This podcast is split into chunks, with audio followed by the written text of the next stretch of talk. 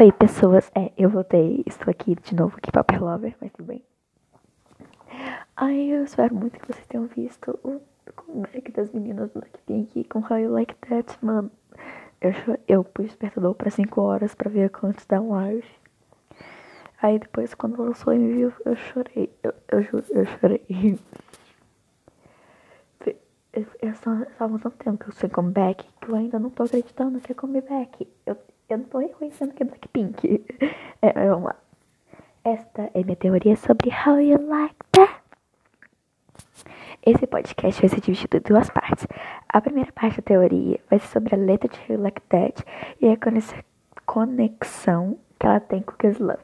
Não estou dizendo que How You Like That é igual a Kiss Love. E sim, seria uma continuação da história contada em Kids Love. Isso está explícito na letra da música e alguns símbolo, simbolismos, essa palavra é difícil, do próprio MV. Sim, Kids Love, Blackpink, pra, é, praça, parabéns. Blackpink ultrapassa as barreiras de relacionamento tóxico. Em Who Like That, as meninas provam que a vingança é um prato que se come frio. Nos versos iniciais em Kids Love, a Jenny começa com, abre aspas, Após várias e altas loucuras de amor, sempre há um preço a se pagar. Sou escrava das minhas emoções. Fecha aspas. Nisso mostra que o lírico, voz que expressa no poema, é submetido a um relacionamento tóxico e desgastante, mas que não tinha forças para se livrar desse sentimento. Em Who Like That, Jenny deixa claro, abre aspas, eu desmoronei na sua frente. Cheguei ao fundo do poço, afundei ainda mais, tentando segurar na pouca esperança que restava. Fecha aspas. Ou seja, nessa música, o eu lírico lembra de quando era preso ao relacionamento tóxico e ao que foi capaz de submeter por este amor. Para esclarecer esses versos da Jenny, para que a gente possa entender a conexão em Who Like That Kiss Love e Kiss Love, a letra está no presente e Who Like That está no passado. As narrativas são bem diferentes, mas a história é sobre o mesmo eu lírico. Em You Like That, fica bem claro nos versos seguintes que se trata de, de, uma, de uma vingança ao amor tóxico que havia, que havia destruído em Kids Love. É como se em You Like That elas voltassem para se vingar do relacionamento que tiveram.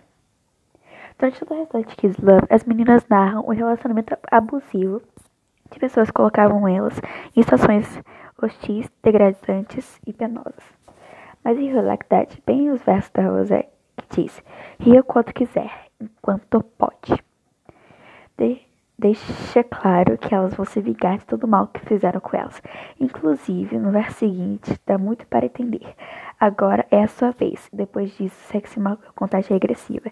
Dá muito para entender que a hora da vingança havia começado. E o refrão super bem construído com o que você acha disso, de forma bem irônica e debochada. Pera aí que eu tô virando a página. Re representa sarcasmo e o gosto de saborear uma vingança bem trabalhada e merecida. Outro ponto que me chamou bastante atenção entre o enredo de, dessas duas músicas foi que em Kiss Love a Jisoo canta de forma bem melancólica e dramática o verso. Abre aspas. Olhe para mim, olhe para você. Quem vai sofrer mais? Fecha aspas dando a entender que ela era a corda mais fraca do relacionamento que, obviamente, ela iria sofrer com aquilo. Mas já em That, a mesma frase é carregada de ironia e sarcasmo. Abre aspas. Olhe para mim, olhe para você. Olhe para mim, olhe para você. O que você acha disso? Fecha aspas. E é bem óbvio que nessa parte o lírico zomba da pessoa e debocha ao deixar nítido sua superação que havia acontecido antes e toda a merda que aconteceu lá em Kills Love. As letras de That e Kids Love se conectam em duas teorias diferentes com os mesmos simbolismos. Agora vamos para a segunda análise do podcast com os símbolos, simbolismos, essa palavra é muito difícil para mim, carregados no MV de How You Like That. Primeiro vamos começar com algo que todo mundo já notou e que não é segredo. Em Kids Love temos uma estátua da deusa do amor, Afrodite, que está toda destruída e sua parte da cabeça está lá no cantinho do MV. Em That, a gente tem a mesma estátua da deusa Nike, deusa da vitória de Samo... Samotrácia. Falei certo, eu acho. Samotrácia. Para quem não sabe, essa deusa é uma deusa alada, que foi esculpida para representar uma vitória de uma batalha naval que aconteceu na Antiguidade. No MV do Blackpink, as, as, a deusa representa a vitória que o lírico conquista ao se vingar de seu relacionamento tóxico com Inquisitor. Tanto que no MV, a deusa Nike aparece com as asas enormes e fortificadas, representa cada uma delas. Isso porque durante o MV é possível ver cada uma se personificando na deusa. Mas a coisa começou mesmo nos primeiros segundos do da Jenny em Who Like That, onde ela está sentada toda melancólica, dramática, narrando seu passado triste com a pessoa que a machucou. Eu não, tô, eu não entendo minha letra, Jesus, minha letra é muito feia. Inclusive, isso é notado pelo fundo azul, pela estética pro, produzida pela, pela cena. Essa é mais uma ligação direta entre Kids Love e Here Like That. Ele estaria relembrando da, da sua tragédia do relacionamento passado. As duas cenas que seguem são muito importantes para entendermos o conceito e o estágio emocional que as meninas se encontram em Like That. Por exemplo, Rosette e Sul estão simbolizando a saída de um buraco em duas perspectivas bem. Peraí, que eu tô virando a página de novo. Meu Deus, eu passei a página sem querer. Bem diferentes. Mas com o mesmo significado. Mas com o mesmo significado. no final, as, elas florescem. Mas vamos lá que eu vou explicar. E que os Love, o amor tóxico, destruiu? Então, na, nessas cenas mostra exatamente como elas estavam durante o relacionamento, dentro de um buraco sem escapatória. Rosé está literalmente perdida e na cena da Sul também dá para entender a mesma coisa. Só que as cenas seguintes mostram que elas aprenderam só que elas aprendem e florescem. Tanto que a Rosé tá deitada no monte de flor e a Sul tá com aquela máscara de flor lá. As flores representam o crescimento, a evolução, a superação e superação. Agora a gente vai pro refrão. Depois disso, não tem muita coisa para analisar, além da, da parte sarcástica e da vingança.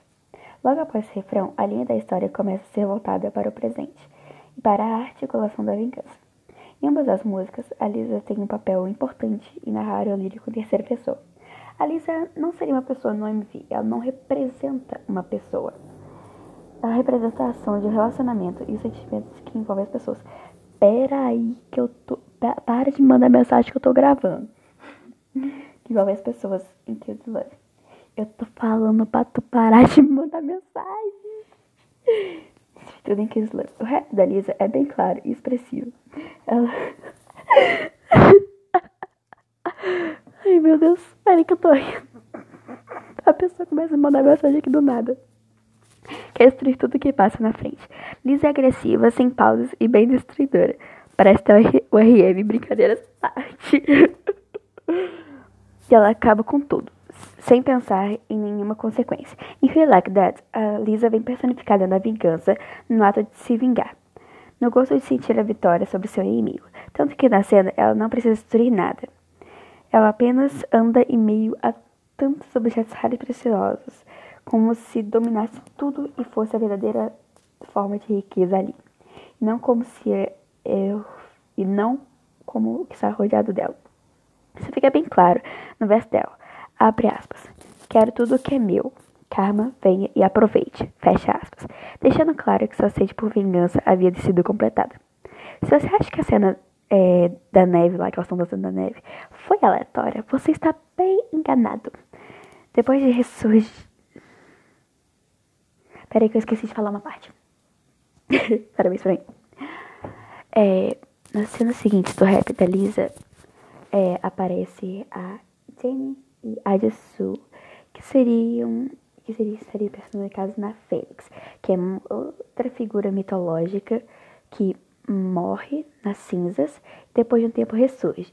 A Jenny representaria a morte delas, lá com todas as dançarinas pretas. E a Tsu representaria ela voltando com todo o fogo, latando com os guarda-chuvas queimando. Agora vamos voltar para a parte que eu falei que tinha errado. uh, se você acha que a cena da neve foi aleatória, você está bem enganado, meu querido. Depois de ressurgirem e florescerem, as meninas aparecem prontas para sua vingança. Todo o cenário dá para entender. Elas estão frias, debochadas e sarcásticas. O gelo e a sopa de frio representam a frieza da vingança. É, depois, lá no finalzinho, elas. Todas elas estão representadas na deusa Nike lá, né? Todas elas enfrentam a espada como se elas tivessem virado ela. É, isso representaria que sua vingança teve sucesso. Também no finalzinho também aparece o cavalo de Troia, que é outra figura lá é, dos gregos, que foi uma das estratégias mais importantes para eles conseguirem dominar a cidade de Troia, que também significa que a vingança deu certo. Bom, galera, essa foi minha teoria de Real Like That. Espero que vocês tenham gostado. Beijo e até a próxima!